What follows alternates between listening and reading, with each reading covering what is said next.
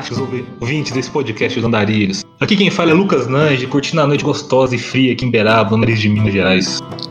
Bem-vindos, pessoal. Aqui é a Larissa falando de São Paulo. Sejam muito bem-vindos, queridos andarilhos. Adevaldo de Andrade, de São Paulo. Boa noite, galera. Minha voz tá meio estranha porque eu tô um pouquinho gripada, mas aqui é Maiara falando do Rio de Janeiro. Pois é, pessoal. E hoje, o, falando pessoal, né? Hoje o assunto mesmo, a pauta desse episódio é bem pessoal, né? Não vai ser nada teórico, nem vamos passar nenhum ensinamento literato, como se a gente tivesse cacife pra isso, né?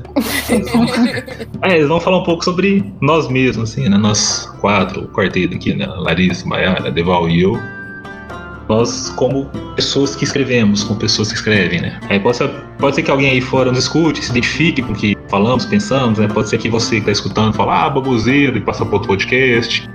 Ou pode ser que você também, escritora, escritor que está nos ouvindo, possa passar a refletir melhor sobre o motivo de cara essa jornada literata, assim, a gente pode falar assim, não literária. Primeira pergunta, a afirmação é por que escrevemos, né? O que, que nos motiva, pessoal? O que, que nos impulsiona? Ninguém conhece. Quem responde primeiro? Vai na ordem ou vai qualquer um? Tipo, é algo que não tem muita lógica, assim, falar, ah, eu escrevo porque há algum sinapse nervosa, algum neurônio aqui que fala escreve, não, não tem algo bem definido, Eu né? escrevo porque eu não sei como não escrever. Exatamente. Ah, eu basicamente escrevo desde que eu me entendo por gente. Então eu realmente não lembro de uma época, a não ser quando eu não sabia escrever, em que eu não criava histórias. Eu sempre escrevi, eu sempre criei historinhas de todas as formas possíveis. E isso desenvolveu na minha escrita hoje, basicamente. E eu não sei não escrever. A gente não tem algo, algo inato, assim, a gente não tem aquela explicação racional, é algo que simplesmente. Isso não vai dizer que eu não sempre quis ser escritora. Uhum. Isso só quer dizer que eu nunca não estive criando histórias. E aí, Deval? A minha história foi bem diferente. Que bom. E, É, é, apesar da minha, da minha mãe ser professora de português, eu nunca tive muito. Nunca fui muito de, de estudar língua portuguesa, de, de histórias, porque eu fui criado no interior e a minha vida, a minha infância inteira foi de brincadeira. Brincava muito, de, da brincadeira que você imaginar, eu brincava de carrinho, de, de pique-esconde, de tudo. Eu não tinha tempo para sentar, ler um livro, assistir. Meu pai sempre gostou muito de filmes e eu, eu sentia um, eu achava um saco ficar sentado assistindo alguma coisa. Eu sempre fui hiperativo. E aí quando eu saí da minha cidade para estudar, que lá o, o ensino sempre foi mais fraco assim, aí eu fui para um colégio particular em outra cidade e aí teve aquelas leituras obrigatórias para o vestibular. Né? E aí nessas leituras obrigatórias eu comecei a ler mais porque além de ser um- uma imposição, eu morava em outra cidade na qual eu não conhecia ninguém. E aí eu falei, ah, não tem nem o que fazer, eu vou ler. Aí comecei, né? Comecei a ler esses livros de literatura dificílimos, eu, eu vivia mais no dicionário do que lendo. E aí eu comecei aos poucos gostar da coisa. Comecei a, a escrever, eu, eu comecei a ler muito histórias policiais. Aí tive uma ideia, falei, nossa, velho, acho que eu vou escrever. Fui escrever. Aí eu cheguei assim nos 10% da minha história, falei, não sei mais pra onde eu vou, não sei mais o que eu tô fazendo. Voltei-me para a poesia. Comecei a escrever sonetos, junto com. Tem, tem uns colegas também da, da turma que escreviam. E aí a gente trocava as ideias, mas nem outra pessoa da família ou amigos da minha cidade natal não se, não se interessava por escrita, assim. Mostrava minhas coisas. Ah, legal. Nossa, que ideia boa. E eu saía disso. E aí, por essa questão de, de não ter tido muito apoio, não sei, nem ter tido uma, uma tradição assim, continuei lendo, mas deixei a escrita de lado. Fui fazer faculdade. Durante a faculdade, tiveram duas greves de quatro meses cada uma. E nessas greves eu não tinha o que estudar e comecei a, a escrever de novo.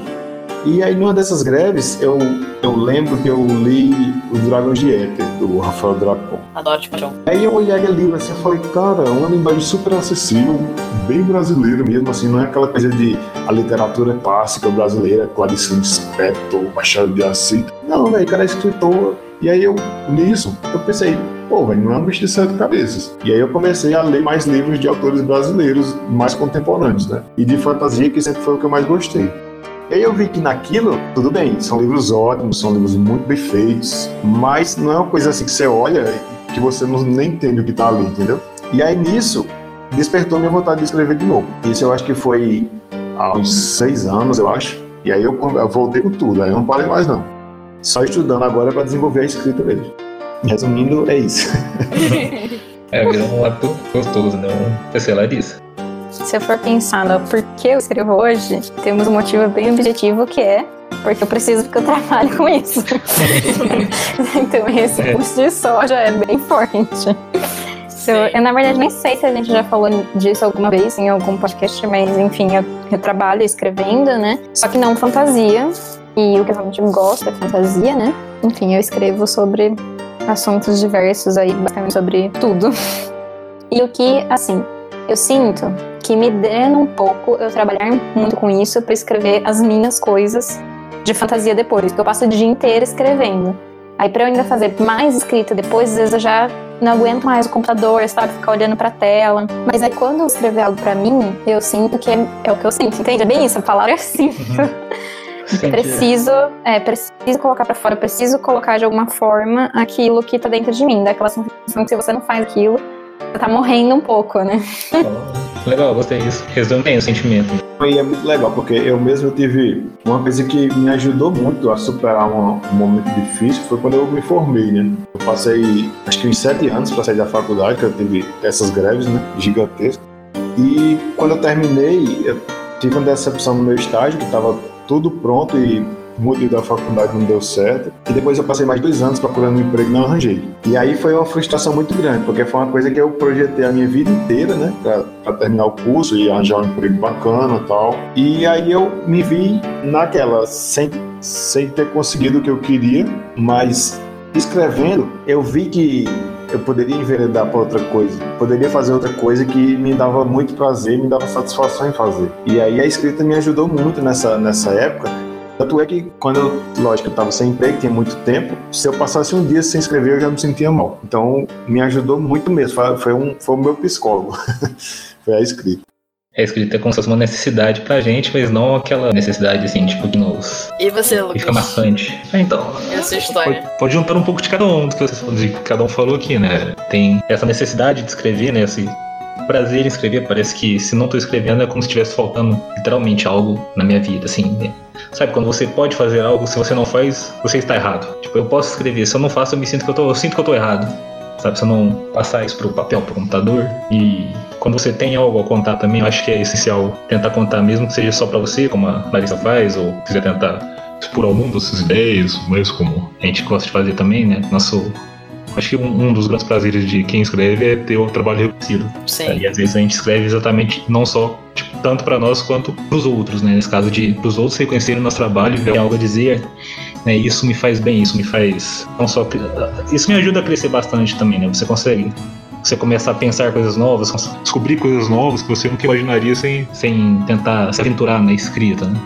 E, e, também tem muito, muito caso, às vezes eu vejo um filme, eu leio um livro, eu vejo uma notícia e falo, eu queria escrever algo do tipo, algo parecido, sabe? Você vê um filme de. Eu vejo um filme de ficção científica ou Star Wars, uma coisa assim, nossa, isso é legal escrever algo sobre alienígenas, sobre viagens intergalácticas.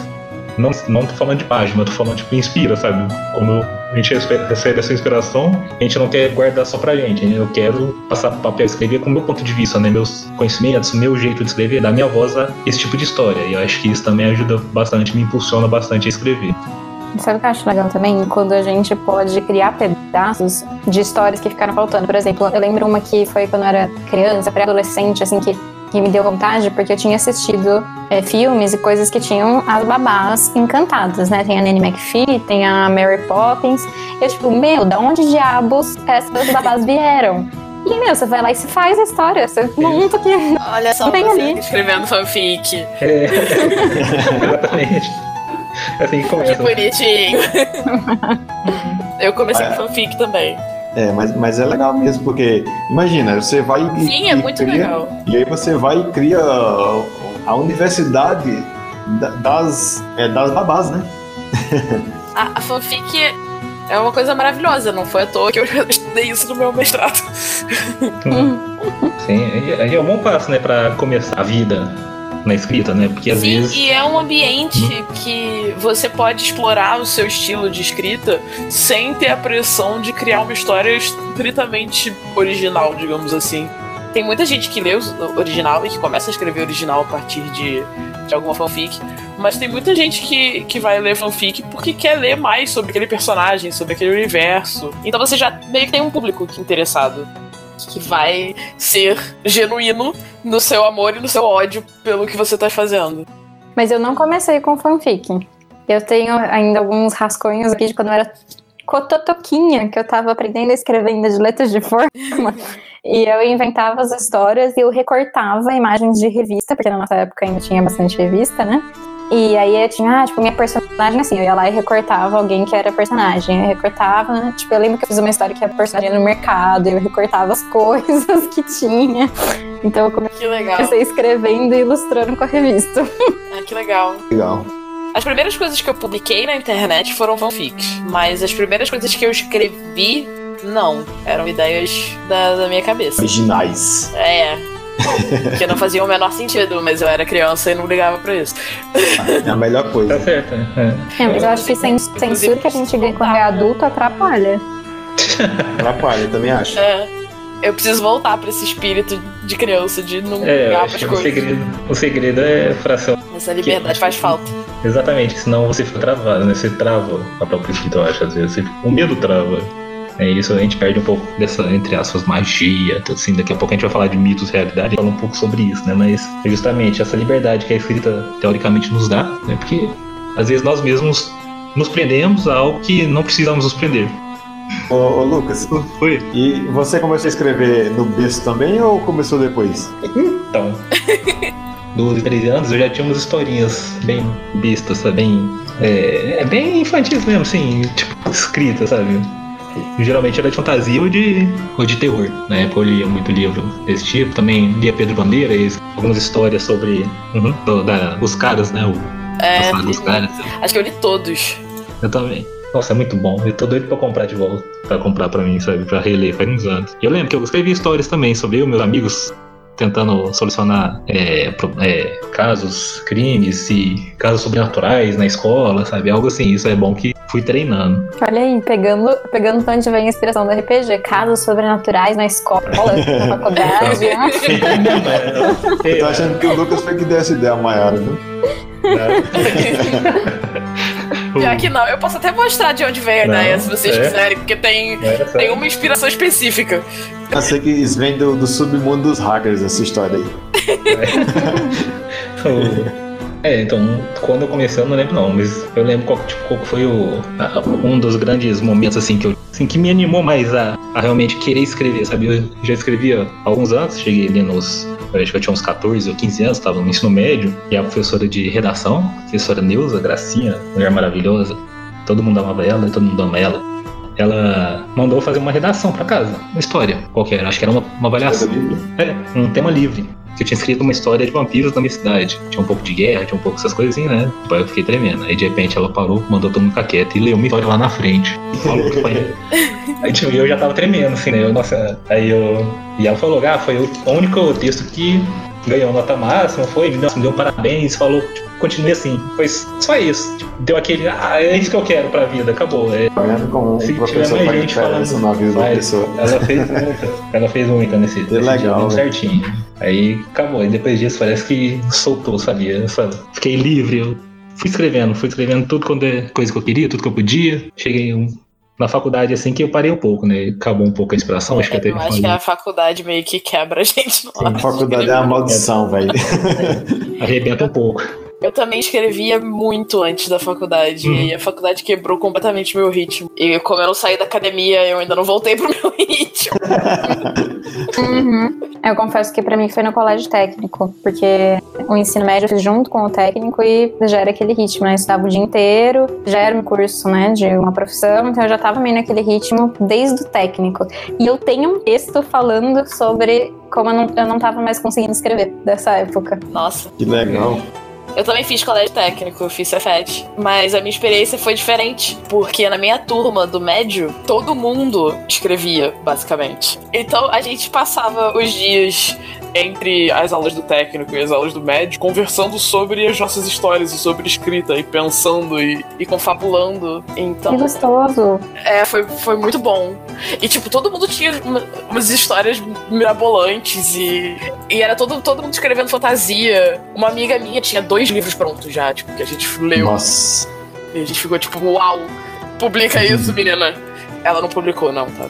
Não saiu do papel, não. Inclusive, eu acho que ela quer que ninguém nunca veja o... essas histórias, mas. É, acontece. Não, e, e, às vezes a pessoa mesmo. Eu, eu, meu caso foi assim: o primeiro livro que eu escrevi tem 800 páginas, mas tá aqui guardado. Que parar porque eu vi depois, estudando, depois que eu evolui mais na escrita, eu vi que eu vou ter que refazer inteiro. Então, tá guardado. A, a gente amadurece, né? E vê que. Sim, sim. Que a história é boa, mas precisa é, de um amadurecimento.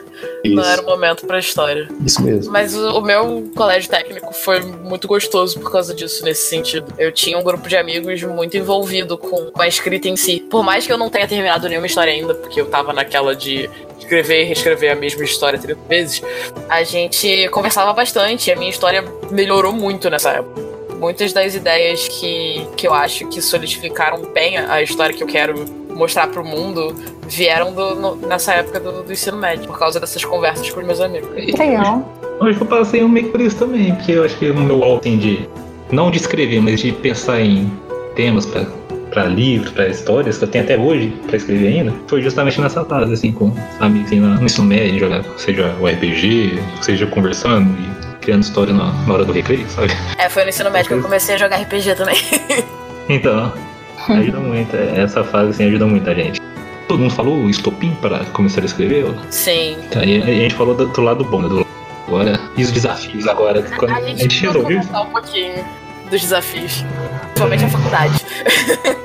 e depois dela, quando a gente conseguiu, pelo menos eu, assim, quando a gente consegue destrinchar na escrita, falar, pronto, acabou a faculdade, o que a gente vai fazer agora, né? Tem o trabalho também, tem, no caso da Maera, tem o mestrado, tem o doutorado, no caso tem os concursos, ainda tá travando bastante, né? Mas ainda assim a gente vai mesmo passo por passo, né? Meio lentamente. É, eu tenho escrito coisas curtas agora, hum. focado em coisas curtas, porque são coisas que eu consigo terminar de alguma forma. E as histórias mais longas estão cozinhando na minha cabeça. Vocês tendem a desistir de histórias, elas ficam muito tempo na cabeça de vocês? Porque eu desisto às vezes. Eu tô tanto tempo com a ideia na cabeça que eu ah, não quero mais. Eu, eu penso numa história e eu fico, tipo.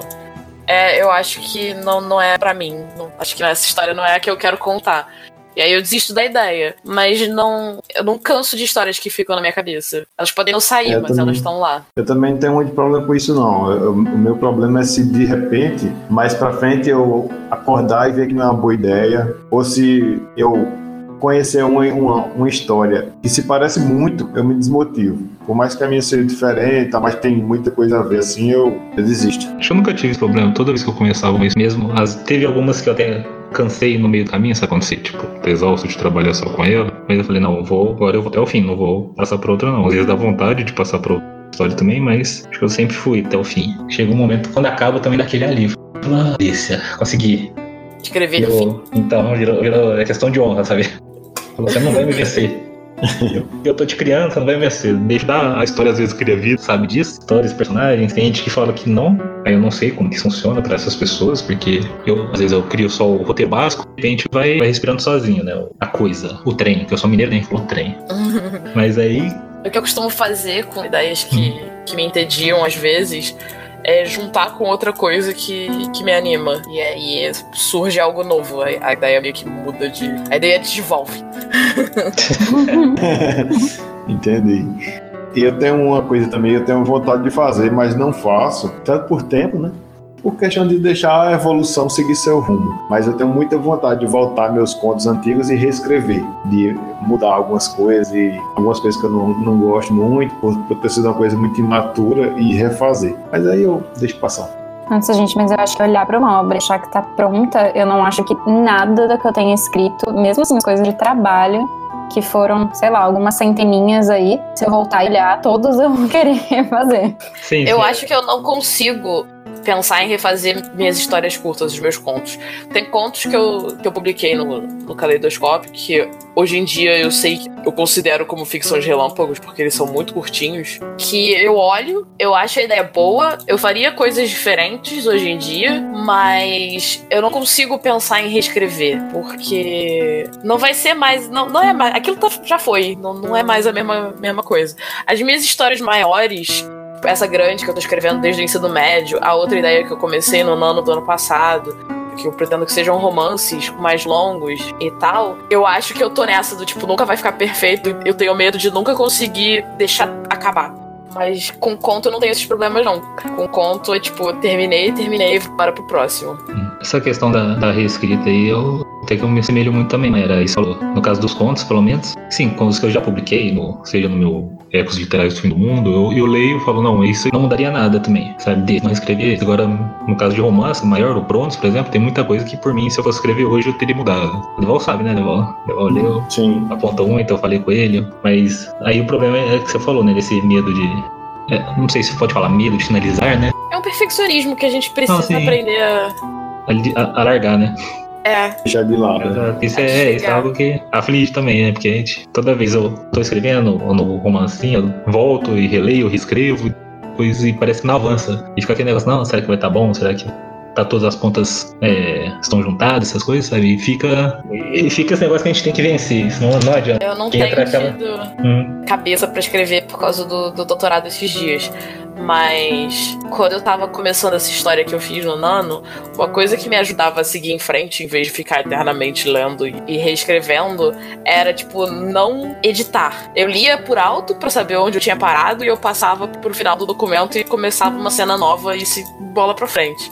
Me forçando a não olhar pro que tava feito antes, porque senão eu ia ficar eternamente mudando alguma coisa. então, tô tentando fazer isso também, mas é, é complicado, mas um dia a gente se libera, acho que. Acho que é, o problema também é essa, essa vida extra, essa vida além da, da escrita, né? No caso do seu doutorado, no caso afundando em concursos, eu novamente parei de escrever. Toda vez eu prometo, não, vou escrever só quando eu passar no concurso, for nomeado. Vou focar só no estudo. Aí passa uma semana eu já tô lá tirando uma, duas horas por dia pra digitar, porque não aguento, né? Sempre dá aquela coceira na mão, na cabeça. É, mas tem que ser, tem que, É tem que conseguir conciliar, porque também você, você fica só estudando, estudando, não faz uma coisa, uma coisa que você gosta, É. termina que não absorve tudo que você está Hum. estudando.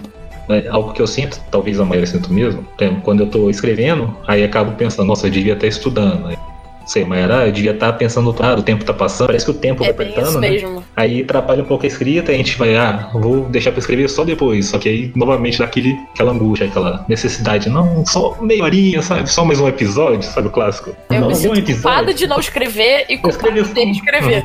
Exatamente. aí fica nesse lance aí, acaba com o nosso psicológico, aí trava a escrita e ainda atrapalha depois de estudar essas coisas, porque a gente É. fica pensando, nossa, mas tem essa ideia, eu podia escrever essa fala, eu podia escrever essa cena, e aí a gente fica nesse esse círculo vicioso aí. Aí a hora que a gente vai dormir, começa a vir Hum. todas as ideias. É, mesmo. É aque- é aquele meme, né? Ah, eu vou dormir. Aí o cérebro, senhoras, ah não, e senhores, não, por eu tive uma ideia. É, bem assim mesmo. O pior é que quando eu chego da aula, eu tô mentalmente exausta. Então, mesmo que eu esteja a cabeça fervilhando de ideias, eu não consigo sentar a meleca da bunda na cadeira pra escrever no computador. Uhum. Cansa demais. O olho cansa, né? A cabeça pesa. Cansa A tudo. gente fala, a gente fala, "Ah, deixa pra amanhã, só que amanhã não tem tempo. A gente fica nesse embate conosco mesmo, né? Consigo mesmo, conosco mesmo. Olha, Vitor que não sabe falar. conosco mesmo, consigo Gente, mesmo. eu tenho uma pergunta. Eu preciso perguntar uma coisa pra vocês. Ai, ai. Fala. Eu não Manda sei bala. se isso tem a ver com o fato de que eu trabalho muito tempo sozinha escrevendo. Mas vocês passam pela situação de falar com alguém, tipo, na vida, você conversou com alguém, e depois você repassa a conversa na sua cabeça, melhorando o que você disse. Sim, Você tá falando melhor? sim. Isso aí eu acho que não é tanto de Nossa. você trabalhar muito tempo sozinho, e sim de uma coisa chamada ansiedade. Eu tenho muito isso, Mas inclusive, porque aquela eu tenho. ansiedade, tipo, nossa, a palavra podia ter sido melhor, a estrutura da frase, você tá sabe? É- editando o que você falou. Não é? Exato. Ok, tá, é diferente. Eu, e eu tenho muito isso por conta que eu tenho o, sotaque muito carregado, né? Então aí eu falo com as pessoas, é, o, o, o meu primo, ele escuta um pouco do primeiro episódio, ele falou, nossa, você falando no episódio é totalmente diferente. e aí eu fico, eu fico pensando, às vezes eu, eu fico pensando assim, eu conversando com as pessoas, e aí eu fico, nossa, velho, será que eu falei assim? Era pra eu ter falado desse jeito. É, eu fico com um pouco de Eu vergonha tenho- também. Não, pode falar. Eu tenho ansiedade, né? Diagnosticada, tratando na psicóloga. Pra mim não é tanto ficar editando o que eu falei, e sim pensando, tipo, será que eu falei besteira? Será que a pessoa me odeia agora? será que eu podia ter falado Nossa, de pior jeito ainda isso. pra ela, É. pra- pra ela gostar mais de mim? Será que se eu tivesse dito isso teria sido melhor? eu, eu fico nessa, entendeu? Mas eu sinto muito essa clareza. Porque sabe quando a gente escreve, tipo, a frase Sim. tem que ter clareza, então ficar mil frases Hum. explicando. Só que quando a gente Sim. fala, é natural que não saia. Mas não, na minha cabeça depois eu fico, se eu tivesse feito uma frase só, assim, assim, assim, olha só, ia ter saído de ideal. Acho que ficou meio confuso o jeito que eu falei. É, ne- nesse caso, eu acho que já é mais de trabalho mesmo. Não, é, mas o meu. é, eu, concordo um pouco com a Larissa. Às vezes eu fico passando, quando eu falo, eu falo rápido e eu falo baixo. Eu ainda tenho esse sotaque interior que ainda corto palavras. Aí eu falando, eu me entendo. Mas passa um tempo depois eu falo, peraí, falei desse jeito. Será que ela escutou?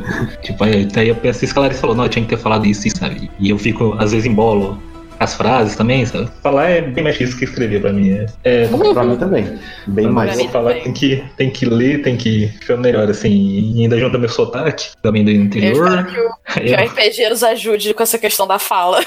Uhum. É, O podcast também. É, é coisa de escritor, de quem escreve, é complicado. Nossa, quantas isso. vezes o pessoal quer falar, fala, peraí que eu vou escrever, que é muito Então. complexo. Nossa, velho, Então, eu reluto tanto pra, pra mandar áudio no, no WhatsApp. Nossa, eu não mando. Só se for uma coisa Nossa, muito grande mesmo. Porque Eu senão não manda. Eu escrevo, escrevo, escrevo. Se eu tiver no computador, então, Uhum. pense que eu mando áudio, não. Eu, não mando áudio no WhatsApp e eu odeio ouvir áudio no WhatsApp. Eu odeio quem me manda também. áudio no Ah, WhatsApp. eu tenho preguiça. Eu tenho preguiça. Eu, eu fico tipo, por que você não escreveu? Eu Agora eu vou ter que ouvir. Mas eu tô aprendendo a aceitar que as pessoas mandam áudio. Ah, é? Ela mandava muito. Não, é, eu também, eu tipo, eu não gosto muito. Mas, por exemplo, eu tenho amigos que falam muito, conversam muito. Aí, pessoalmente, eu falo também, mas eles falam mais. No WhatsApp, ou vai escrever, sabe? Tipo, minhas, minhas frases tem lá três, quatro linhas, a deles é uma, uma linha. Eu até penso, tá, bra- essa pessoa tá brava comigo, Mas isso é bom. As pessoas mais velhas que não têm habilidade pra digitar, meu pai mesmo só manda áudio. Sim. É, é bom. Não, a mesmo. funcionalidade do áudio é muito boa, só não Muito é boa boa. pra minha pessoa. Uhum. Próximo tópico. cada um sobre expectativa e realidade. É aquele. De novo, aquele meme, né? O que, que sua mãe acha quando você fala que escreve, o que, que a família acha, o que, que a sociedade acha, o que, que a escola acha e como que é de verdade, né? As pessoas acham que porque somos. Porque escrevemos, nós somos super criativos, né? Pessoas super criativas. E a todo momento estamos imaginando novo mundo. Se você olha para uma lâmpada, você já imagina gnomos ou fadas ao redor dela. Eu admito que eu sou assim mesmo. É 24 horas por dia que é difícil, né? Que Gente, eu olho um vídeo e eu já tô imaginando o negócio, dá pra estar com não sei o que, fazer não sei o que lá. E eu penso, meu, não, não dá, não dá agora, tem que fazer outra coisa, você entra, volta, volta. é complicado.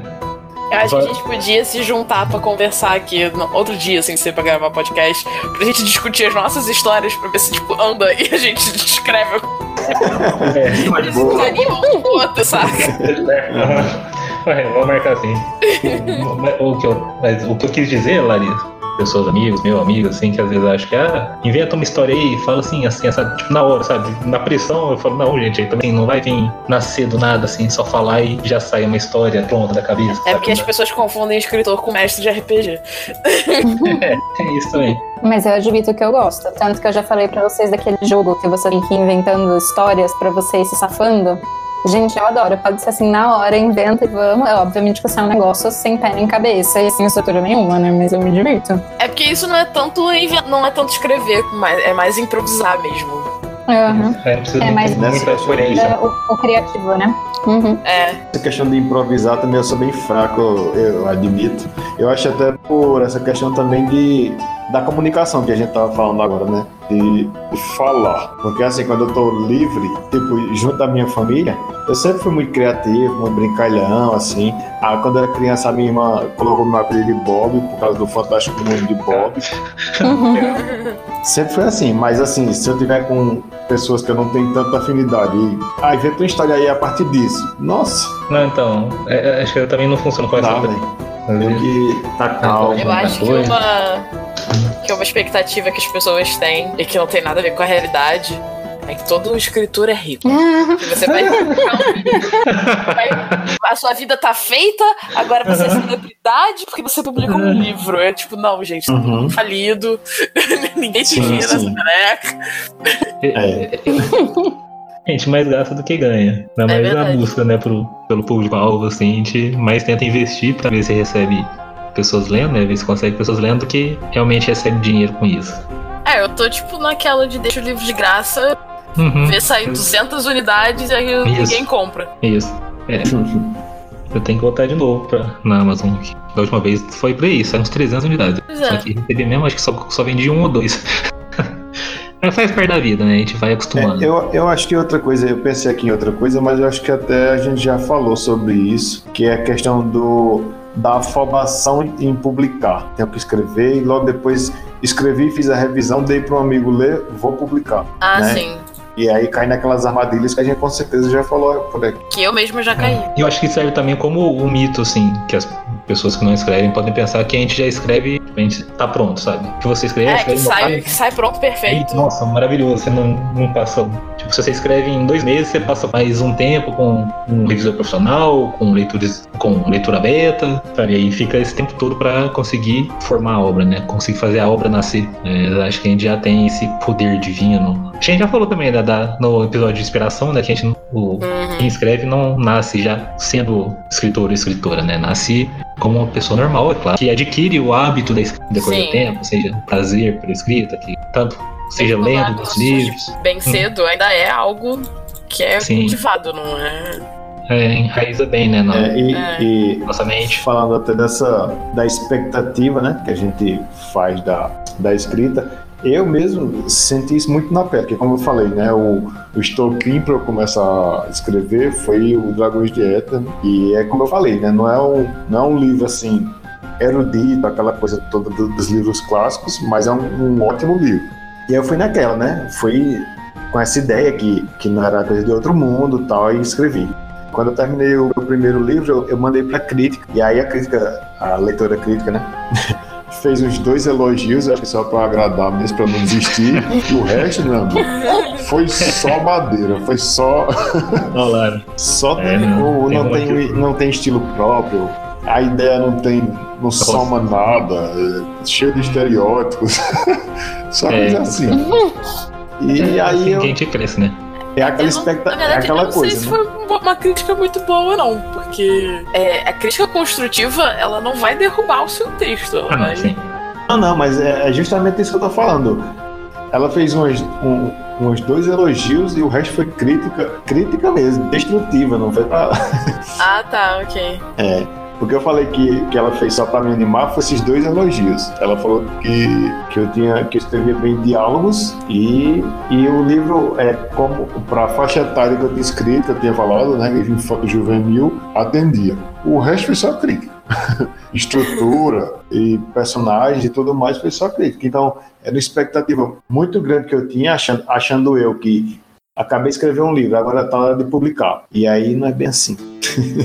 Uma outra coisa que eu lembrei, também serve como mito, quando tô prestando concurso, tem provas que tem questão objetiva, né, que é marcar X ou o verdadeiro ou falso, e tem a questão aberta, que é a que geralmente fazer um texto. Não. E aí meus amigos falam, não, mas bom que a prova aberta é fácil pra você, né, você já escreveu.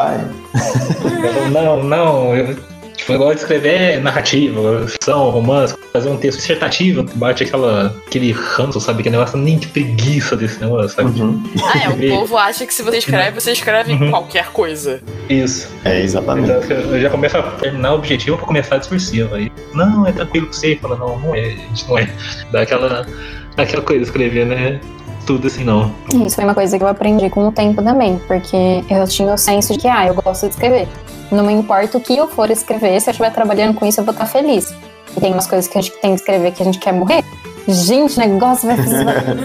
não quero. Eu não quero mais fazer isso. Hoje, na, acho que foi no Twitter ou no Instagram, não lembro. Eu vi num comentário sobre um, pessoas também que estão começando a escrever e tudo mais, e relançou aquela, aquele outro mito, né? Aquele, outra expectativa que todo mundo que escreve tem algum problema com. Seja um problema, assim, algum caso, questão de saúde, de problema com bebidas, ou, ou, ou tristeza, ou depressão, alguma coisa assim, que você tem que ter esse sentimento sabe? Essa, esse sentimento meio, como que fala? Eu esqueci a palavra que ele usou, né? Tipo um sentimento machucado, sabe? Ou algum vício. Algum... Isso, é, tipo melancolia, que aí te leva, leva o mundo da bebida, das drogas, porque isso ajuda a escrever, sabe? Isso é, é outro papo furado, gente. Isso aí também não, não é porque você vai escrever que você precisa se afogar nos magos, no, na bebida e nas Ah, é. drogas, como se isso fosse te, te O ajudar. do, do artista sofrido. Isso. é Que, eu- é, deixa eu falar, como uma pessoa diagnosticada com ansiedade, a ansiedade Isso. não me deixa escrever, tá, gente?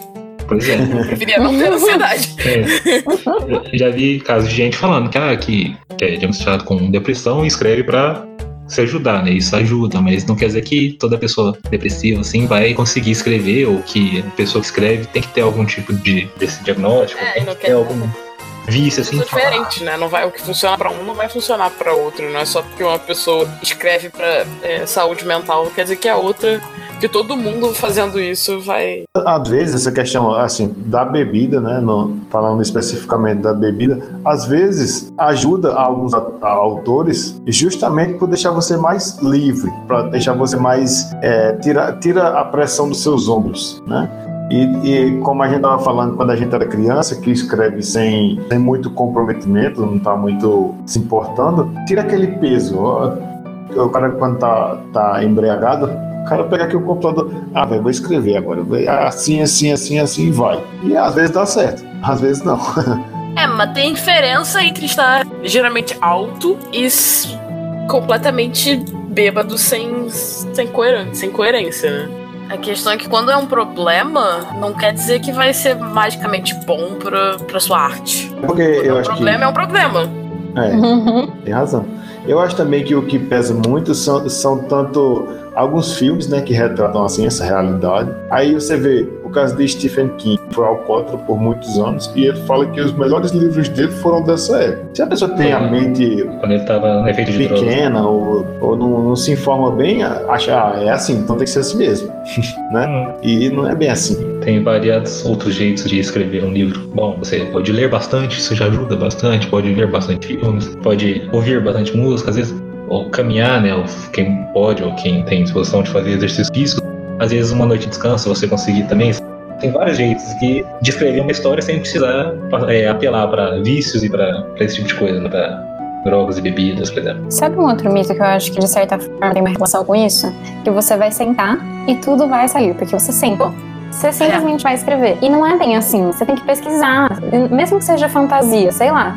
Você não sabe nada de dragões. Aí você vai lá e vai escrever. Você pode? Pode. Mas assim, em algum momento você vai precisar estruturar alguma coisa. Seja a sua estrutura de capítulos, seja quem são os seus personagens, seja o que, que você escreveu que vai ficar no livro, o que, que não vai. Existe um momento que é vamos sentar e estruturar esse negócio. Que não é simplesmente o sentar e escrever e é isso. Tem um, um trabalho mais, em, muito entre aspas, chato e mecânico que faz parte em algum momento, né? E aí a pessoa acha que ela tem que ser super, sentou e foi, e aí se não dá certo, ela vai ficando frustrada, e aí tudo vira uma bola de neve. É questão de estudar, né, de pesquisar para conseguir Quando você quer publicar o livro, atrair um público-alvo, pessoas para lerem seu livro, você precisa não, não é bem se datar, né? Você precisa construir histórias que agradem esse tipo de público. Não, você não precisa tirar a sua voz dela, né? Você não precisa tirar do seu gosto o que você escreve, quer escrever, mas você tem que moldar isso dependendo né, do jeito que você escreve de acordo com o que os outros queiram ler. Aí você tem que fazer essas pesquisas, né? Que nem você falou, tem que ter a questão da verossimilhança, né? Também. Então. Ah, eu esqueci o termo, Mayara, ajuda, você que falou. Você que falou descrença. Isso. Eu vi sua voz falando Não sei. É, Eu tava aqui, tipo, eu não consigo ler sua mente, eu não sei qual é o termo Não sei. que é. que era sua voz, eu lembro que sua voz falando. Meio que aí entra no. A Larissa falou aí. Aí eu concordo também, tem esse, esse mito, essa, de acharem que a gente. que é fácil escrever, né? Pra quem escreve. Que não precisa fazer mais nada da vida, é só.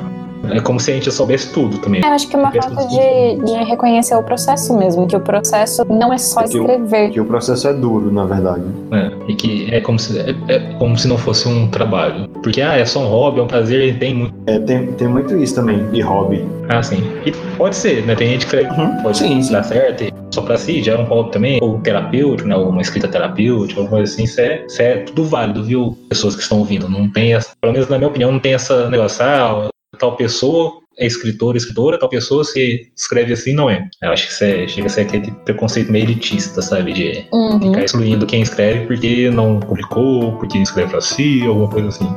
Não, acho que eu só adicionaria uma citação que eu vi recentemente que eu acho que se relaciona muito com o tema de hoje. Pra gente, né, que escreve, talvez pra quem tá ouvindo não escreve nada, não se relacione, mas enfim.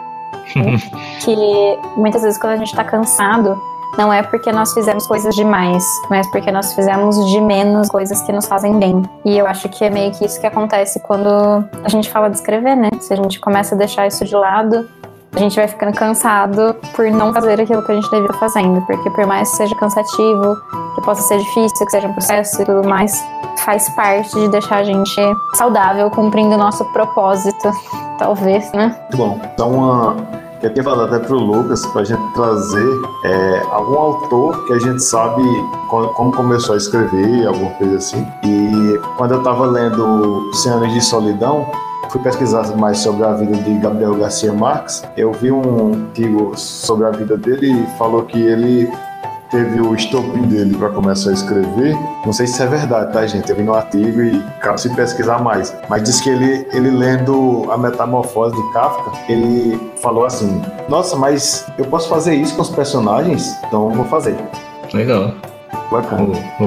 uma coisa que eu vi é do Stephen King, né, que é um dos meus autores preferidos. E ele tem você procura na internet e encontra várias dicas de Stephen King para quem. E uma que muito me atraiu quando ele fala sobre isso. É porque ele escreve pelo prazer de escrever. Aí se, se, se ele consegue, a gente fala algo mais ou menos assim, como, ah, se eu escrevo, se você quer escrever, sente prazer em escrever, você consegue passar o resto da vida escrevendo, sabe? Que é algo que é inato a você, te dá prazer, te dá alegria, mesmo num trabalho tortuoso, né? Mesmo sendo, a Larissa falou, né? Esse processo tortuoso, assim, de escrever, escrever, pesquisar, de fazer tudo mais. Se você gosta disso, você vai se sentir realizado, vai sentir. Como é que você falou agora há pouco, né, Larissa? O termo o propósito? Atingindo o é, propósito? É, isso é, você encontra seu propósito, né? E a assim, um ato que te faz feliz te ajuda a encontrar um propósito de ser você mesmo. Aí, né? Simplesmente só ganhar dinheiro, conquistar pessoas, autores, leitores. Vezes é conquistar o, o seu espaço no mundo, mas de um jeito que você mesmo queira, sabe? Do jeito que você mesmo se sinta realizado ou realizada. Eu acho isso bem bacana, né? Assim, quando você. Às vezes, eu, eu isso lembro várias eu lia comentários, ah, eu tô triste, não escrever, mas tô, sei lá, tá difícil pra mim, aí eu, é sempre bom dar aquela dica, ó, se você acha que quer escrever não consegue, ou não tá sentindo realizado, não se sente feliz escrevendo, tenta outra coisa. Quer entrar no ramo da arte, no mundo da arte, quer ser uma pessoa artista, tenta ir dançar, tenta ir pintar, ver se você consegue encontrar algo que te ajude, assim, que te inspire, que te deixe realizado. A Alisca, né, que foi uma das idealizadoras do Andarilhos, ela gostava de escrever e agora até onde percebi, ela tá pintando mais, né? Ela tá se encontrando mais no desenho. Acho que ela tá até, entre mudando de rumo, assim, sabe? E acho que ela conseguiu perceber que se sentir melhor desse jeito. É, e contar a história não é só escrever, né? Às vezes Exato. você acha um Isso. outro caminho para contar essa história. É pintar, dançar, can cantar também, produzir roteiros. É bem amplo, é bem. Mas é, mas é uma. Falar uma coisa muito válida. Se você não, não sente um prazer total, não, não vê que mesmo você sofrendo, você quer continuar fazendo aquilo, é o caso da gente, né? quando a gente precisa trabalhar a outra parte depois da escrita, que é a maior parte. Se mesmo assim a gente faz isso, sofre, depois de trabalhar meses em uma obra, só recebe críticas, volta lá, arruma, manda de novo, recebe mais críticas, e mesmo assim quer continuar, então continua. Se não, às vezes você pode procurar fazer outra coisa que você gosta também e tentar e, e vai experimentando, né? É. Às vezes você... Acho que nesse caso, se a pessoa está insistindo fazer aquela algo em si está falando que é esse o caminho que ela quer seguir. Que eu, quando eu falo de desistir, é quando a pessoa acha que quer escrever porque lê algum livro que gostou muito, fala, ah, quero tentar escrever, só que simplesmente não se sente bem escrevendo. Fala, ah, isso tipo, ah, não é pra mim, mas eu queria tanto, sabe? Fica nesse, nesse conflito interno. Aí, nesses casos que eu sugiro, assim, ah, tenta fazer, procura outro tipo de arte. Agora, nesse caso aí, aí você escreveu, você gostou, toda a, a pressão externa, né? Os críticos, a revisão, tudo, você tem que reescrever, mas se você seguir forte é isso aí mesmo, tem, tem que terminar. Aí quer dizer que você tá no caminho certo. Você chegou a esse ponto, você tá indo no caminho certo. Alguma coisa de No momento que você aguenta a rejeição e sabe que tipo, sua história vai ser melhor por causa disso, você é um escritor. É isso aí. É, é isso aí, gostei de ver. o que me dizem, pessoal? Alguma coisa mais a declarar? Bom, acho que foi bom. A gente falou bastante hoje. Mas então, é isso aí, galera que está nos escutando. Se você também escreve e quiser deixar algum relato sobre como você começou a escrever, qual foi o motivo de você escrever, né? Qual foi o estupim, por que, que você escreve. Pode mandar à vontade. Temos nossa página no Facebook, temos o Twitter do Andarilhos também. Sempre responde, a gente sempre vai estar atento ali a quem quiser. Se você tiver algum, mais alguma dica que, que circunda na vida de quem escreve, né? A vida de quem é artista, assim, que a gente esqueceu de falar aqui, pode mandar também que estamos sempre à disposição para ouvi-los e ouvi-las. Galera ouvinte, mais uma vez é um prazer ter estado aqui com vocês e com meus queridos, minha, minha, meu querido e minhas queridas companheiras aqui, Larissa, Maiara, Deval. Espero que tenham gostado desse episódio, dessa, nós abrimos nossa, nossa vergonha aqui, né? A gente falou sobre nós mesmos. E tenha uma excelente semana. Aqui é Lucas Nange, de Uberaba. Obrigada por terem acompanhado, gente. Espero que vocês tenham gostado de saber um pouquinho mais de como a gente pensa e faz as coisas. E é isso. Boas escritas, boas aventuras literárias para vocês. Que é Larissa Bajá de São Paulo. Valeu, Andarilhas. Espero que tenham gostado aí da nossa conversa descontraída hoje. E coloca aí nos comentários, como o Lucas falou antes, o que é que motiva vocês escreverem, como foi que começaram, pra gente discutir juntos aqui, tá? A Deval de Andrade aqui de São Paulo. Até a próxima. Boa noite, galera. Obrigado por, pela participação. Obrigado por nos ouvir, por nos aguentar. Lembra aí de curtir, de comentar. E até a próxima, que é Mayara Barros, do Rio de Janeiro.